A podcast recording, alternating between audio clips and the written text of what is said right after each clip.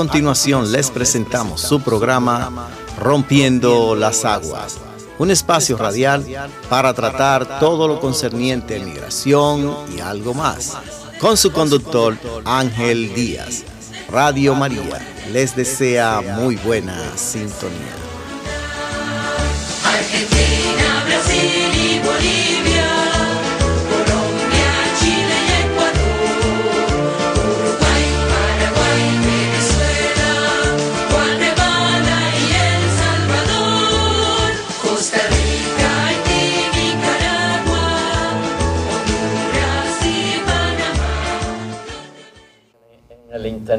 Muy buenos días a nuestros queridos invitados. Hoy me siento ho- honrado y alegre de tener amigos y luchadores eh, por nuestros inmigrantes. Hoy vamos a hablar un poco de todo en términos de nuestros inmigrantes, lo bueno, lo malo, el estatus.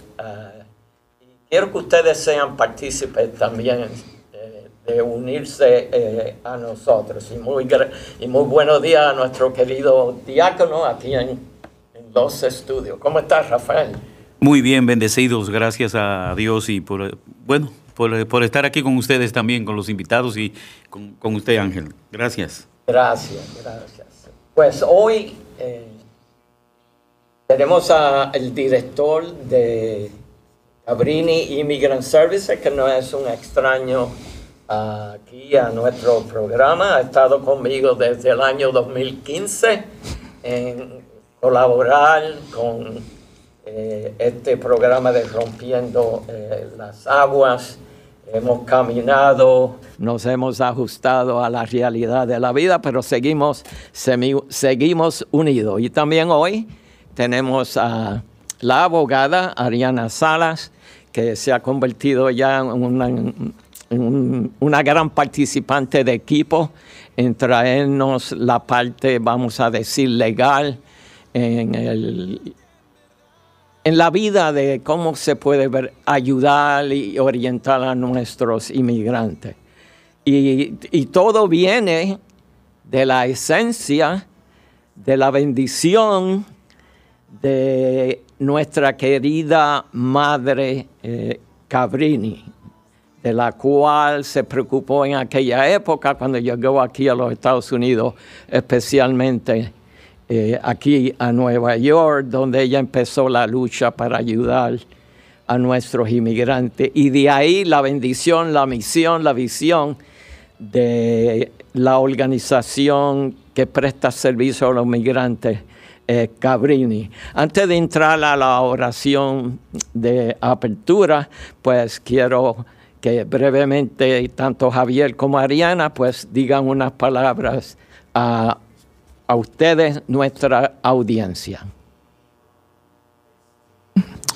Bueno, Ángel, gracias por tan gentiles palabras para con nosotros.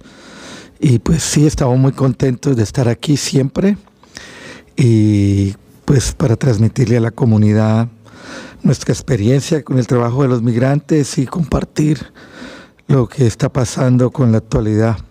Eh, entonces, pues muchas gracias y pues sí, desde el 2015 aquí y nos hemos adaptado a los cambios y siempre con la misión de servir y de llevar información correcta y oportuna a la comunidad migrante. Gracias Javier y, y originalmente de raíces colombianas. Sí, colombiano de nacimiento. Muy bien. Y ahora usted, señora Ariana.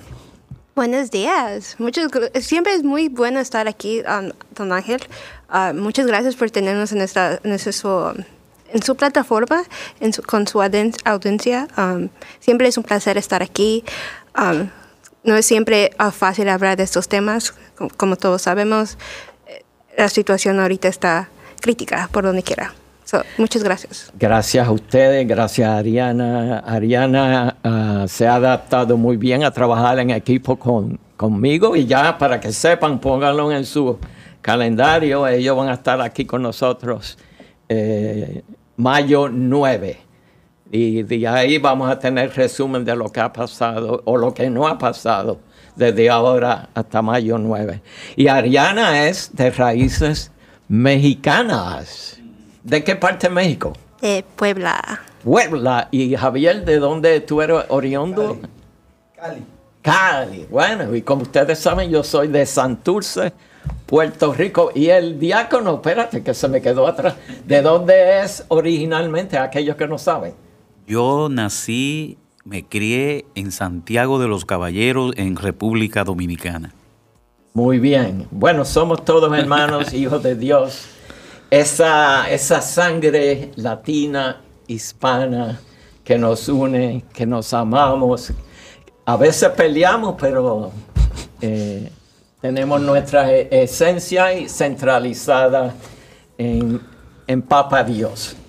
Y lo que voy a hacer ahora en términos de oración, nuestra querida Santa eh, Madre Cabrini eh, había eh, escrito unos varios pensamientos eh, durante su vida. Y voy a dar lectura a los 10 pensamientos que son unos pensamientos cortitos.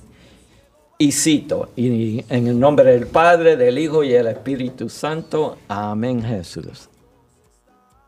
Dice la Madre Cabrini, mi Dios, quiero seguirte fielmente siempre. Bendíceme en todo lo que hago y no permitas que me aleje de ti ni siquiera por un momento. Transfórmame, enciéndeme con tu amor santo. Acepta mis intensos deseos al preparar un lugar para ti en mi corazón. Ven a mi alma y dispersa cualquier niebla que obstruya mi visión. Jesús, destruye todas mis faltas con el fuego ardiente de tu amor. Ensancha las fibras de mi alma para donarme totalmente a ti. Haz mi corazón tan amplio como el universo.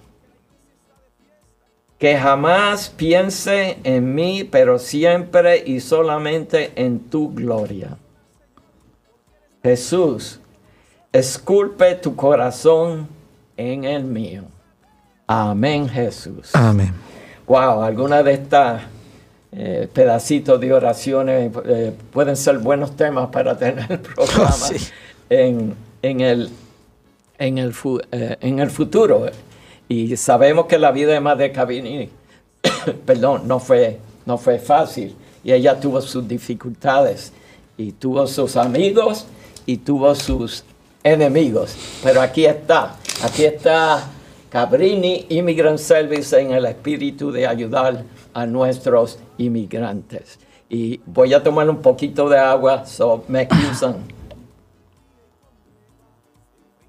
Y a la juventud, pues, no me deja hablar así tan seguido. Pero estaba hablando con la abogada y hablando con Javier. Que antes de entrarle en algunos eh, detalles sobre los servicios de Cabrini, quizás algunas, algunas partes de, de las leyes o programas, queríamos hablar, tener una conversación eh, honesta y quisiéramos que también ustedes si pueden pues, participen. Ahí pueden llamar al 212-574 4357 aquí a los estudios de Radio María en la ciudad de Nueva York en su programa Rompiendo las Aguas. Y lo que quería empezar es las imágenes que se han visto en la televisión recientemente sobre cómo un grupo o un grupito de inmigrantes han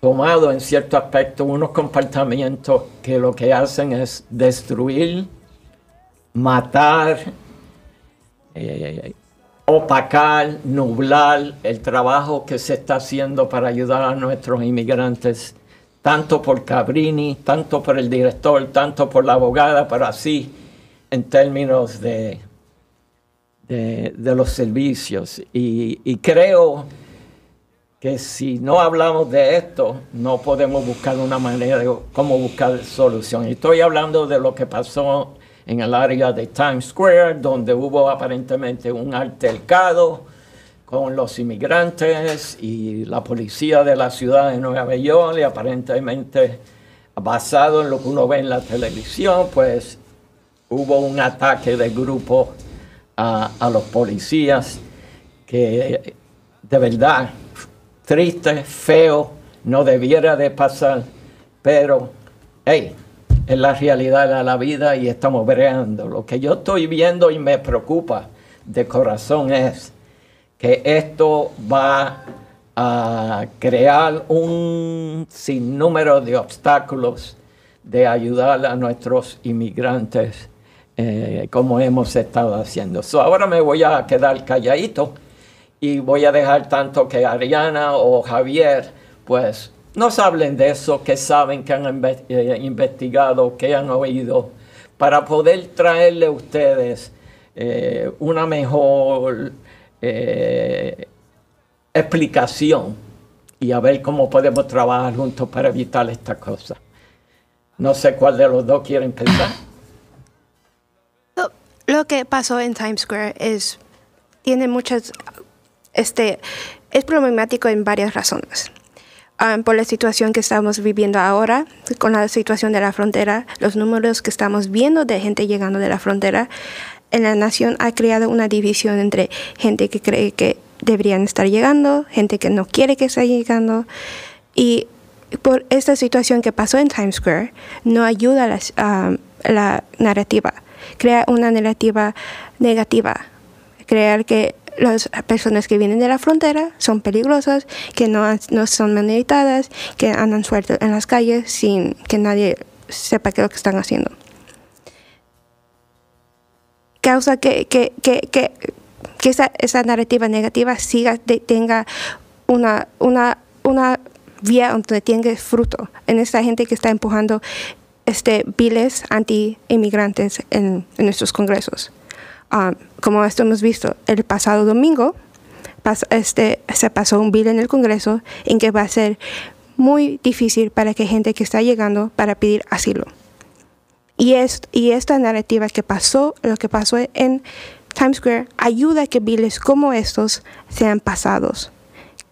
Um, crean que estados que normalmente apoyan a, a los inmigrantes se vuelvan del otro, del otro lado. Que digan, estoy de acuerdo que, que pasen estos billes. So, es, es muy complicada esta situación. Um, solamente porque también lo que entendemos que pasó en Times Square es to- todavía una historia que se está aprendiendo qué pasó. Estamos viendo, ok, este es el video, eso es lo que vimos que los policías fueron atacados, pero no sabemos qué pasó antes. Y que eso es muy importante saber qué, pasó, qué son, fueron los eventos que produjo esa situación. Y lamentablemente a veces en nuestras en las noticias, en los noticieros, los periódicos, no cuentan todo. Solamente apoyan una fase de, de la historia. Y hay gente que se lida en la parte negativa. Sin saber lo que todo pasando. Porque ahorita todo está diciendo, oh, esos, este grupo me atacó y por eso deberíamos sacar a esas personas de, estos, de nuestros este, de nuestros estados. En Nueva York, que es, un, es por lo normal un, un estado que mayormente apoya a los inmigrantes, ha se ha creado este sentimiento anti-inmigrante y esta situación de Times Square no ayuda, lamentablemente. Totalmente, Ariana, y, comparto contigo y, y- y yo sé que, eh, bueno, todos nosotros tenemos también miembros eh, y amistades que pertenecen al cuerpo de la, de la policía también y sabemos lo difícil que es eh, su trabajo y, quizás eh, uno de esos policías puede haber sido eh, miembro de nuestra familia, amistad o policía que estamos trabajando nosotros mismos aquí en la comunidad para, para resolver los, los problemas. Yo siempre digo que cuando las cosas se van a los extremos, tanto a la izquierda como a la derecha, sufrimos, sufrimos todo. Y, estoy de acuerdo contigo.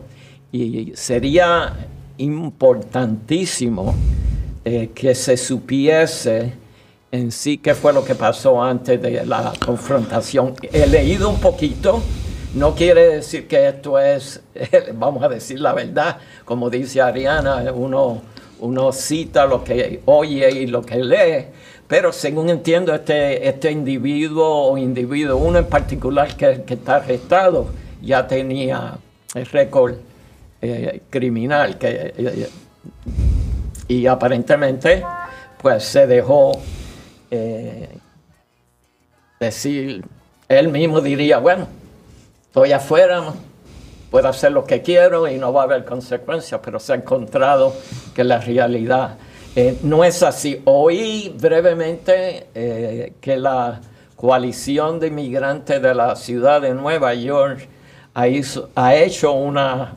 demanda a la ciudad de Nueva York y a la policía que se presente la grabación de las cámaras que tienen los policías con ellos, a ver si esto trae alguna clase de, de más luz para poder entender y también cómo bregar y poder evitar que esto pase en, en el pasado en sí. No, no es para justificar lo que pasó porque no debe pasar. Yo personalmente puedo decir que yo he tenido experiencias difíciles y feas con ciertos miembros de la policía durante mi vida, pero también he tenido experiencias preciosas, bonitas, de policías dedicados al pueblo a ayudar.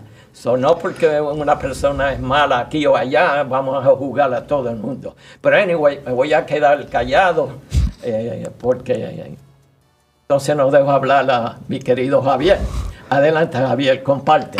Bueno, Ángel, lo que pasa es que es difícil hablar algo que está sobre investigación, pero, pero también hay que decir que la violencia no se justifica. Y por las imágenes, pues desafortunadamente estos jóvenes agredieron a la policía y pues eso no, eso no se puede justificar. Eso me imagino que habrá que investigarse. Pero lo importante resaltar creo que es que si las personas cometieron un error deberían pagar las consecuencias de sus errores. Y en eso estamos totalmente claros. Los inmigrantes venimos a trabajar, pero también venimos a respetar las leyes de este país, a contribuir a este país. La narrativa negativa o este tipo de incidentes eh, y es también una autocrítica para todos nosotros que trabajamos con inmigrantes o que convivimos con los migrantes, especialmente con los recién llegados, es que la vasta mayoría de los migrantes que han llegado a la ciudad de Nueva York son familias trabajadoras, familias que vienen buscando una mejor oportunidad, que vienen huyendo de sus países, que hay posibilidad que hayan personas con comportamientos negativos, sí, eso es- puede ser. Y de hecho hay arrestos, pero eso no es la realidad ni significa la gran mayoría de inmigrantes que están aquí. Eh, en, mi punto de vista, la ciudad de Nueva York, por ejemplo, durante la pandemia y después de la pandemia, si yo no estoy mal, hay un estimado de 300 mil personas que salieron del país y han ingresado inmigrantes en un número alto, casi 100 mil, que han venido también a contribuir, son una oportunidad para nosotros como ciudad. Lo que pasa es que, claro, es un proceso eh, de transición, son 100 mil personas, son 100 mil personas que de pronto vienen de culturas muy diferentes, vienen de países donde las democracias, las sociedades no funcionan como se esperaría, y ellos están en ese proceso de aprender e integrarse a este país. Entonces, eh, es un desafío, pero la historia de Nueva York nos demuestra que es constante ese desafío y que los migrantes de muchas partes del mundo, la gran mayoría se han adaptado, han podido tomar fuerza y no solamente recibir porque son, están vulnerables. Están como cuando alguien sale huyendo de un, de un incendio, no tiene la ropa, tiene un momento de transición para poderse como de ponerse en sus pies, pero la gran mayoría termina contribuyendo efectivamente a la economía. La gran mayoría de los migrantes que han llegado aquí, que han sido que han podido poner sus casos de asilo, han recibido sus permisos de trabajo, trabajan y pagan sus impuestos, contribuyen. Muchos de ellos, y lo podemos dar por testimonio en Cabrini Migrant Services, que hemos llevamos atendiendo a la comunidad migrante por 25 años, muchos de ellos se convierten en empresarios, en personas que generan trabajo. Entonces, sí, hay algunas personas que pueden cometer un error y deben pagar las consecuencias de sus errores. Aquí no venimos a excusar y así que todos los inmigrantes son buenos, no. Hay personas que cometen errores como cualquier otro ciudadano y deben de pagarlo, pero tenemos que ser consistentes en mostrar el impacto positivo que es la vasta mayoría de lo que yo veo.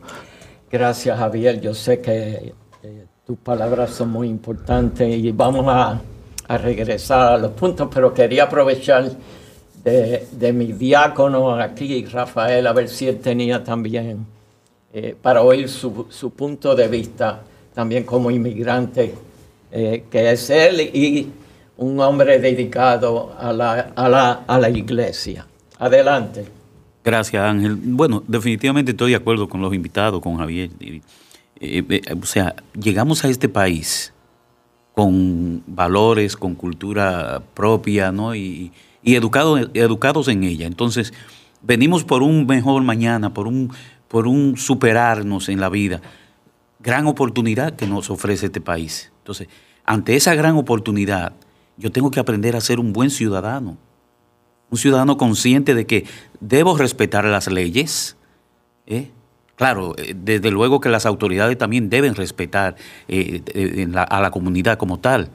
Y yo pienso y creo que nuestros líderes tienen una gran responsabilidad en cuanto a eso. Y cuando digo líderes, tanto religiosos como so- sociales, políticos, tienen una gran responsabilidad de luchar porque los pueblos reciban lo que necesitan, que tengan sus necesidades al día. Eso es, eso es posible y, lo hemos visto y se sigue viendo en la actualidad. Ahora, yo como Rafael, eh, doy gracias a Dios y- y no me canso de decirlo, yo he estado trabajando desde, o sea, llegué, estudié en la universidad y todo y logré lo que quería lograr, pero hoy, hoy soy lo que soy realmente por, por los valores que me enseñaron, el respeto a los demás. ¿eh? En nuestros países nos enseñan a nosotros, eh, incluso, incluso en el currículum hay clases de ser buen ciudadano. Cosa que aquí no, no, lo, no lo vi y llegué a escuela acá también. Pero sí es mirarnos nosotros. ¿Qué queremos? Esa vida fácil que, que vemos eh, en, en la calle, el irrespeto que no sé, no ha ocurrido siempre, pero post pandemia, créanme que lo he, lo he visto mucho más.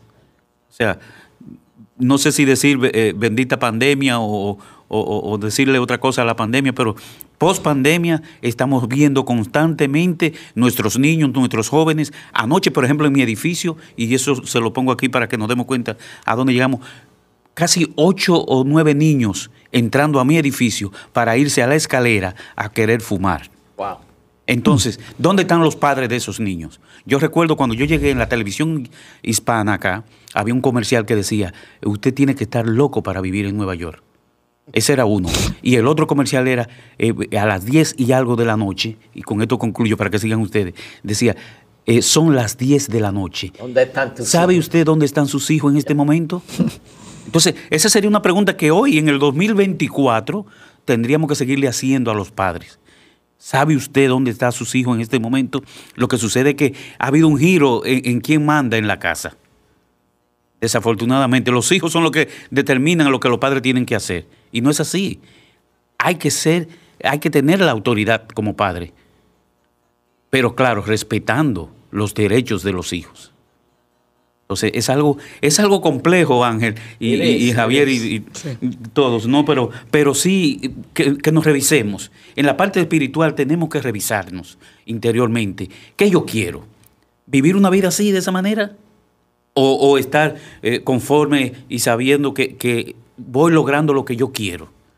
Yo, por ejemplo, eh, eh, a- en- en este- llevo un año y ocho meses de ordenado como diácono y créame que eh, no me canso de decirlo.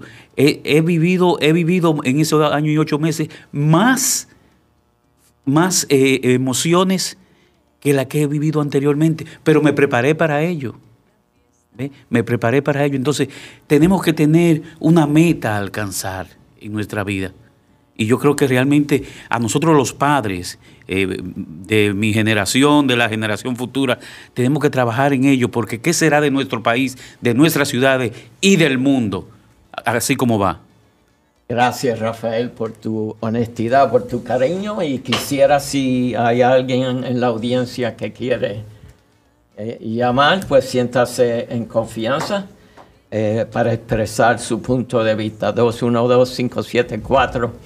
212-574-4357. Y eh, voy a hablar un poquito más sobre esto, eh, pero ayer, ayer mismo estaba yo eh, de nuevo viendo la noticia y leyendo sobre el escándalo de corrupción de la agencia de vivienda de aquí de la ciudad de Nueva York.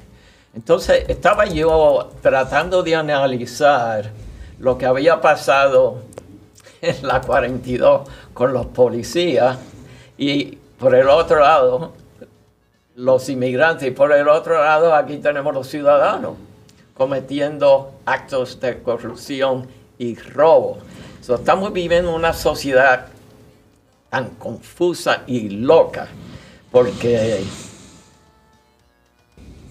¿qué pasa por el corazón y la mente de la gente eh, para entrar en, corrupción? Y digo esto porque quiero también frenar que el pensamiento de que porque somos inmigrantes vamos, somos unos sinvergüenza.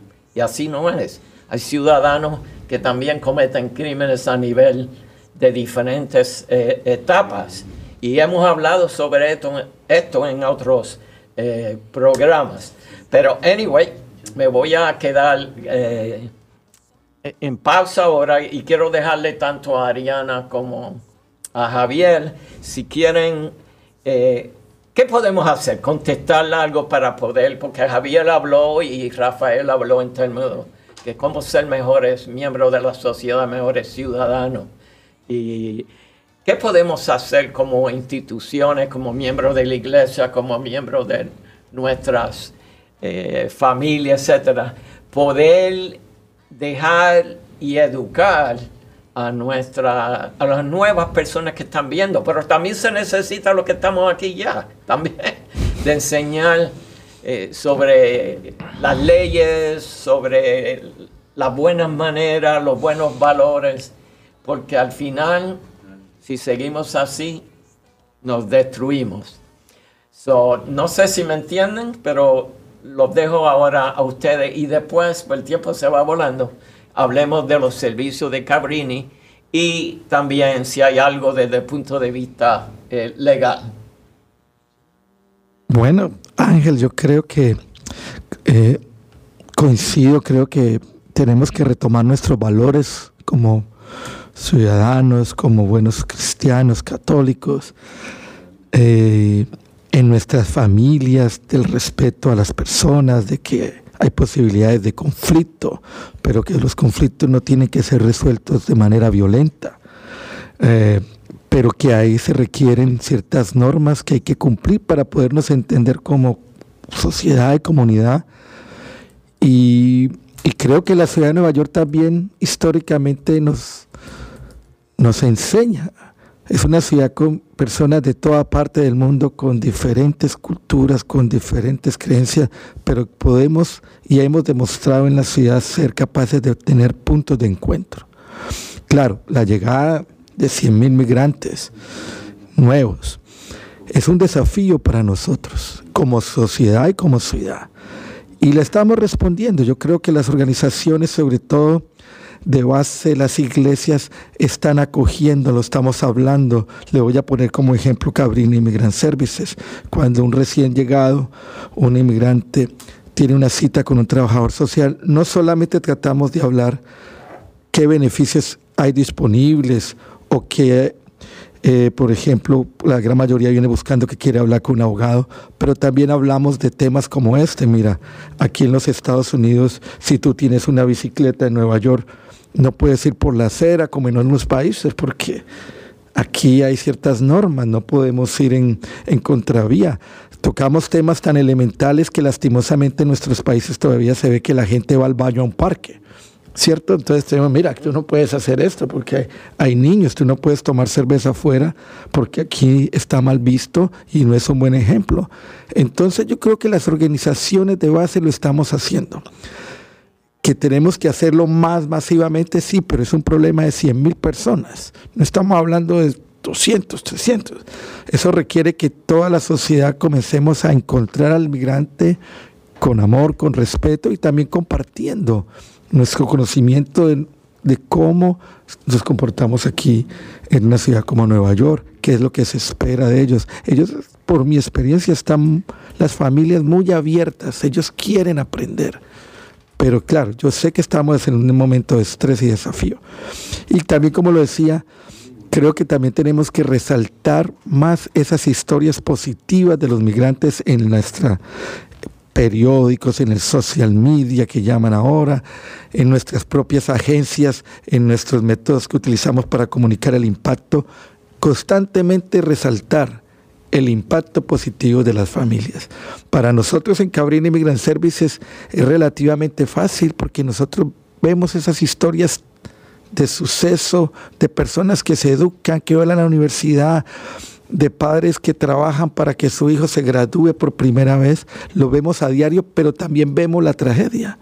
Entonces tenemos es como resaltar las cosas positivas. Aquí hay muchas familias, por ejemplo, de los venezolanos que reciben tanto estigma, que han creado sus negocios, que están generando trabajo, que muchos empiezan como muchos de nosotros con restaurantes, pero hay profesionales de ellos en diferentes áreas que han pasado dos, tres años cuando llegó la primera generación que no llegó por la frontera, que llegó la mayoría por avión, que ya han tenido sus oportunidades y han podido contribuir efectivamente. Entonces, tenemos que retomar, revisarnos también cómo realmente estamos acogiendo a las familias migrantes, cómo podemos ayudarles en ese proceso de integración y demostrar el impacto positivo que eso Pero también creo que no podemos negar que si hay algo negativo, también tenemos que decirlo.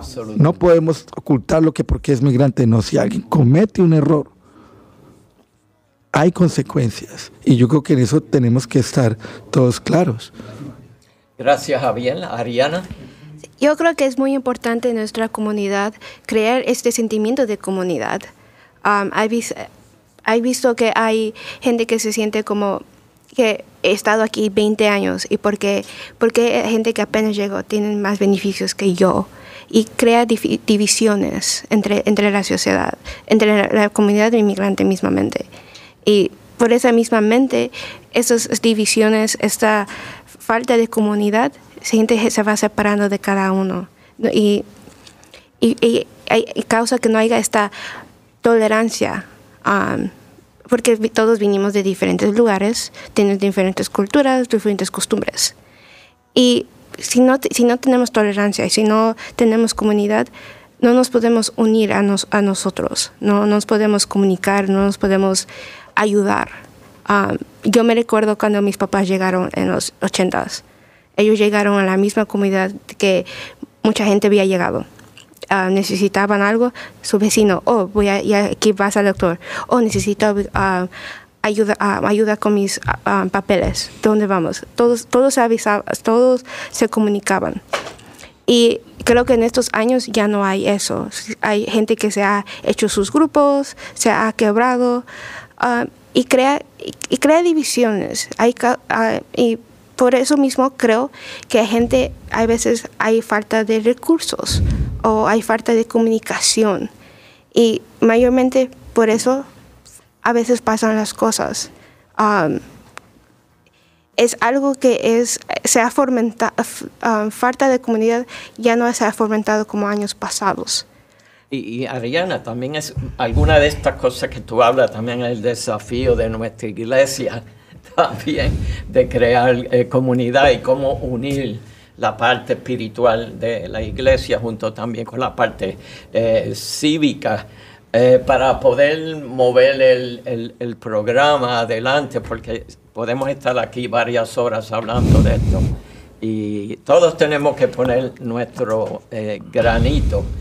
Eh, lo que me hiciste recordar en términos de la historia es las críticas que han habido a través de, de las décadas desde el punto de vista político, porque todas estas cosas son complejas, de los beneficios que se le dieron a nuestros hermanos cubanos en términos de la política de los Estados Unidos en contra del, del comunismo. Y de verdad que eh, se le daban ciertos beneficios que los otros inmigrantes eh, no tenían. Pero hay que entender en el contexto de lo que estaba pasando en la historia en ese momento. Y no le podemos echar la culpa a nuestros hermanos inmigrantes, eh, porque eso fue la que, lo que decidió el gobierno en, en- en aquel momento.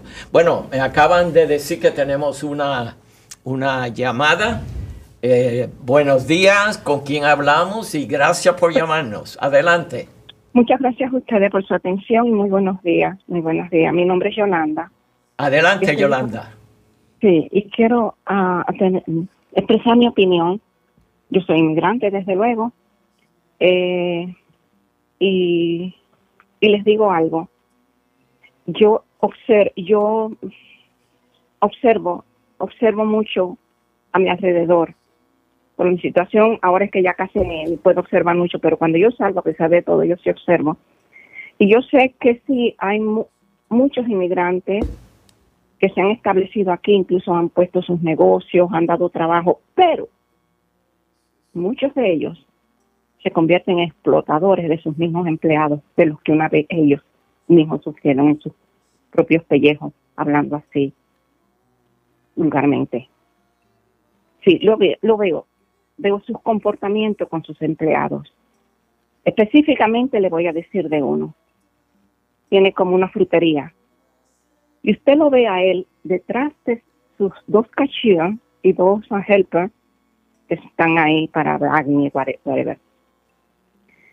Y a mí me trae a la memoria, en la época de mi niñez, que se hablaba de los mayorales en las fincas de los grandes terratenientes. Y siendo ellos campesinos igual, igual y, litera- y literatos, igual que los mismos otros campesinos, no importaba, ellos estaban montados en un caballo, con un machete, yo qué sé. Iban haciéndose los, los grandes. Y aquellos mismos que eran su mismo grupo, su misma etnia, su misma gente, sus mismas amistades de cuando eran pequeños, ellos los maltrataban. Yo no estoy hablando en general, pero sí yo creo que si nosotros pedimos transparencia en el gobierno, que ya ningún gobierno tiene transparencia, nosotros los inmigrantes también tenemos que reconocer que hemos venido buenos, malos, regulares y hablar la verdad. No poner como una pequeñez lo que de verdad es grande. Yo, estoy- yo vivo en una comunidad hispana en, en, en el 99.99%. Ahorita hablaron de los bicicletas en las aceras. Hay anuncios puestos por la ciudad en los dos idiomas, claro, letras rojas sobre un, un, un surface blanco. No se puede equivocar. No sabes inglés, pero sabes español. Donde se dice que no se permite montar en letras grandes en esa, a la acera y en el inglés, pues, con su idioma. ¿Quiénes montan por la bicicleta? Y que uno, ahorita yo, yo siempre he dicho que hay que tener como los carros un espejo retrovisor para poder ver atrás quién viene, una bicicleta. Y, y yo que soy mayor y otros que no son mayores, pero no importa, pasan con su bicicleta. Y antes yo me recuerdo que incluso en nuestros países el que montaba la bicicleta hasta se paraba cuando veía a alguien que venía caminando, especialmente de una persona mayor, independientemente. Como que nosotros hemos perdido la educación, como que nosotros hemos, refleja- eh, eh, hemos ah, dedicado nuestro tiempo, nuestra inteligencia a que la mía no sirve, pero la que dice la televisión, la que dice el internet, el YouTube, el guaguá, el que no sé qué.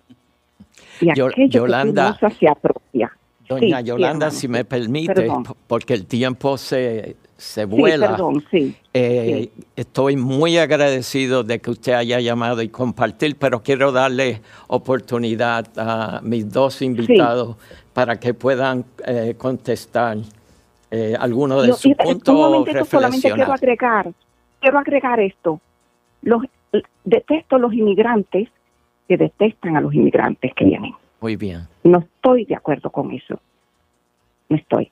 Buenas, buenas, buenos días y gracias por su atención. Abrazotes. Muchas gracias. Adelante, invitados. Señora Landa, que sí, es una pena que los propios inmigrantes o algunos de los inmigrantes abusen a otros inmigrantes. Eso no se justifica para ninguna persona.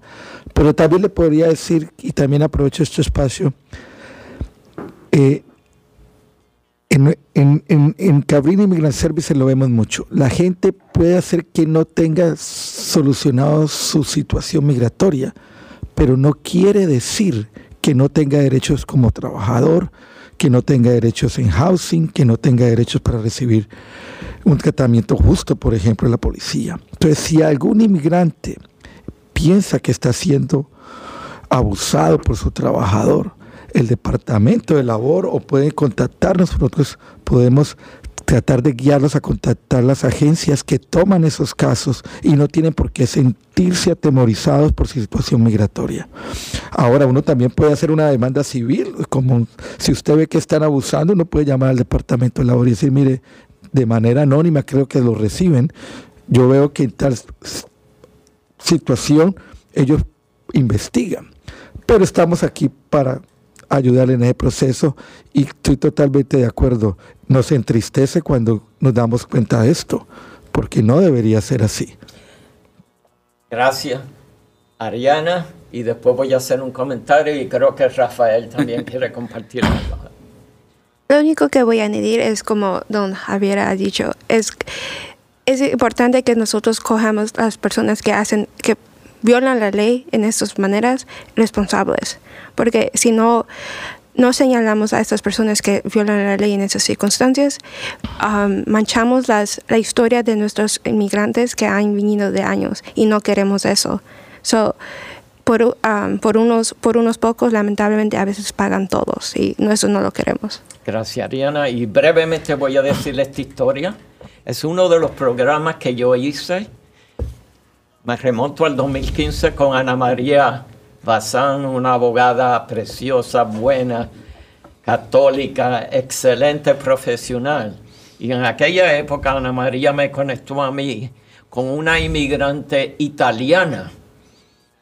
Ahora no estamos hablando de nosotros los latinos, estamos hablando de otro grupo, donde fue traída en términos de tráfico humano con ciertos sueños y visión, etcétera, etcétera. ¿Y qué pasó con mi querida hermana italiana?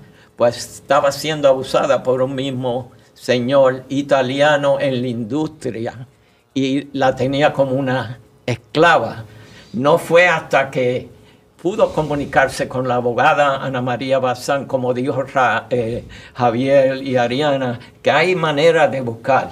Y así empezó la abogada y finalmente se puso eh, eh, se- en proceso un, un caso en contra de ese eh, abusador, porque es que los hay en todos los lados. Y no solamente en los inmigrantes, dentro de nosotros el mismo. Rafael.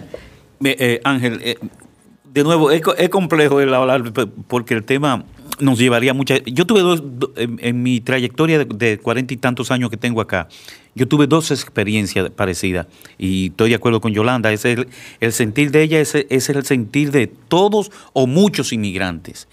Yo, eh, Comencé trabajando en una bodega y el señor quería que yo abriera y yo cerrara por el mínimo precio. Yo le dije, cuidado, porque eh, el asunto está en tú no dejarte y no tener miedo. La palabra de Dios lo dice muy claro, no tengan miedo. Entonces tenemos que ser valientes, acudir a, la- a las, a las agencias, a las autoridades. Yo le dije muy claro, no soy eh, ilegal, yo estoy aquí, y, y- que conste que yo estaba con mi papel, eh, que hay otros que no lo están. Eh, y se lo dije claramente así, y- y le, le dije, mira, dame el pago que me corresponde y me marcho.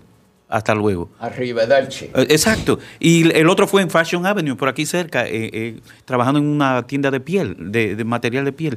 Lo mismo, o sea, me quería dar lo- lo- la misma cantidad para que yo supervisara a un hermano mexicano que lo estaba explotando.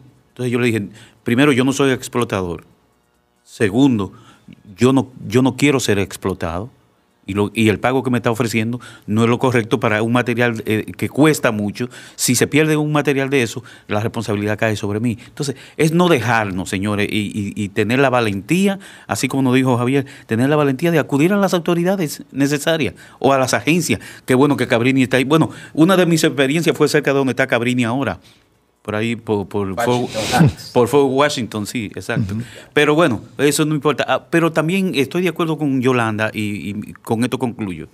Miren, en todas las comunidades hay buenos y malos. Eso no cabe la menor duda de mencionarlo, hay buenos y malos.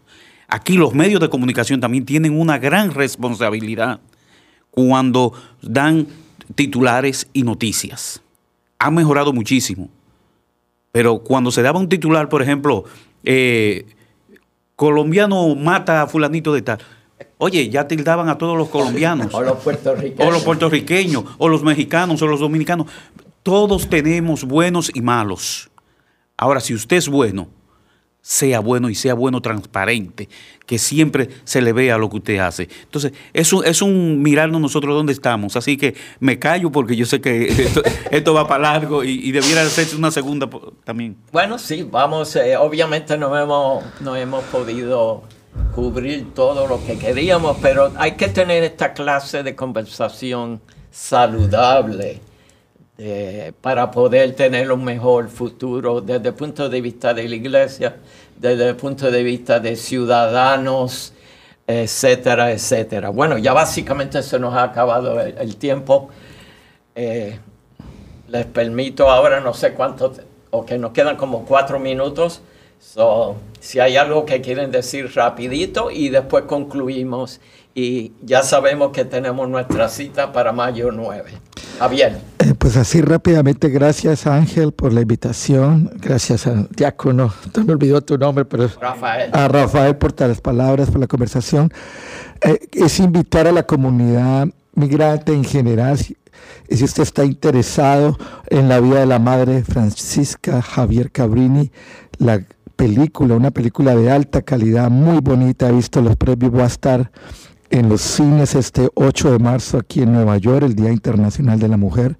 Es una historia de muchas cosas, de, de una mujer católica, cristiana, entregada al servicio, una mujer migrante, una mujer valiente, que nos dejó ese legado que hace más, o creo que son casi 100 años de su muerte, todavía seguimos ese legado. Entonces, hay más información en Cabrini Immigrant Services, en el webpage A el teléfono. y en el 212-791-4590.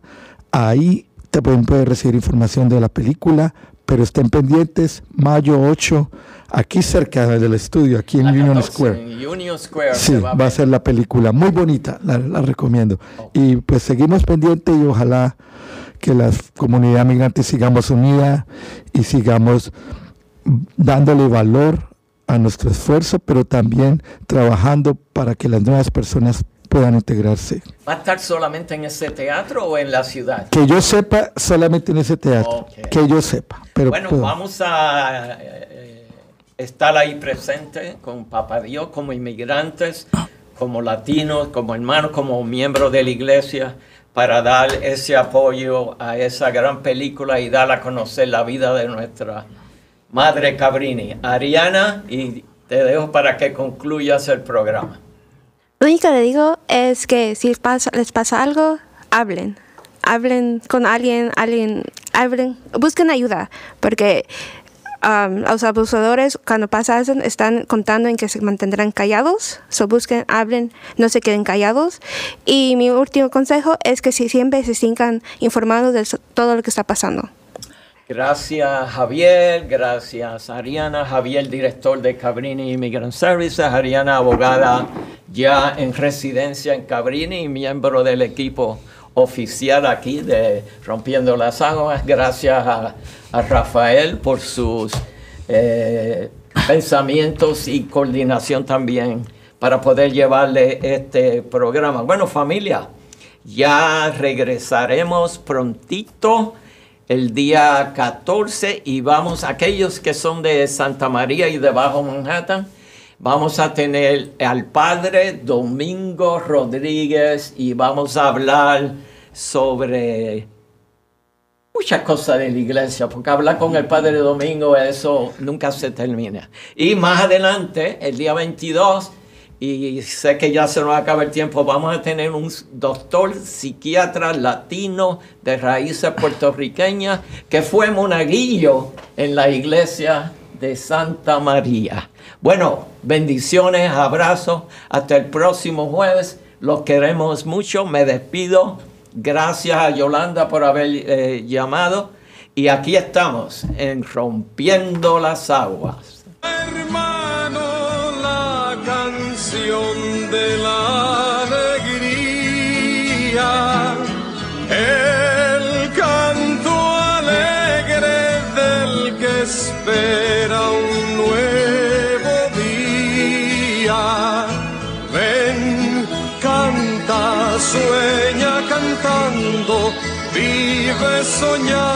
El nuevo sol en que los hombres volverán a ser hermanos. Estimados oyentes, hemos llegado al final de este su programa Rompiendo las Aguas. De todo corazón, gracias a Dios Padre, Dios Hijo y Dios Espíritu Santo por todas las bendiciones recibidas. Muchas gracias a nuestro director por el apoyo brindado para que este programa pueda llegar a todos sus hogares y a todos ustedes, nuestros fieles oyentes, por permitirnos ser parte de su familia. Dios les bendiga y seguimos con María.